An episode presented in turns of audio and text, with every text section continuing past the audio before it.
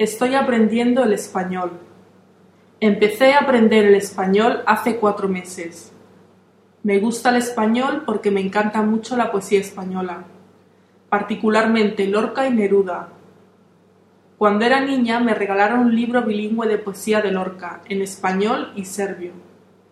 Yo lo estaba leyendo todo el tiempo, y es así como he aprendido las palabras primeras de español. En diciembre comencé a tener clases por internet con el tutor, pero eso no me gustó. No me gusta tener lecciones largas. Ahora uso Link para estudiar y creo que tener las conversaciones cortas es muy bueno para mí. Esto es sobre mi español, pero con el ruso eso es la otra historia.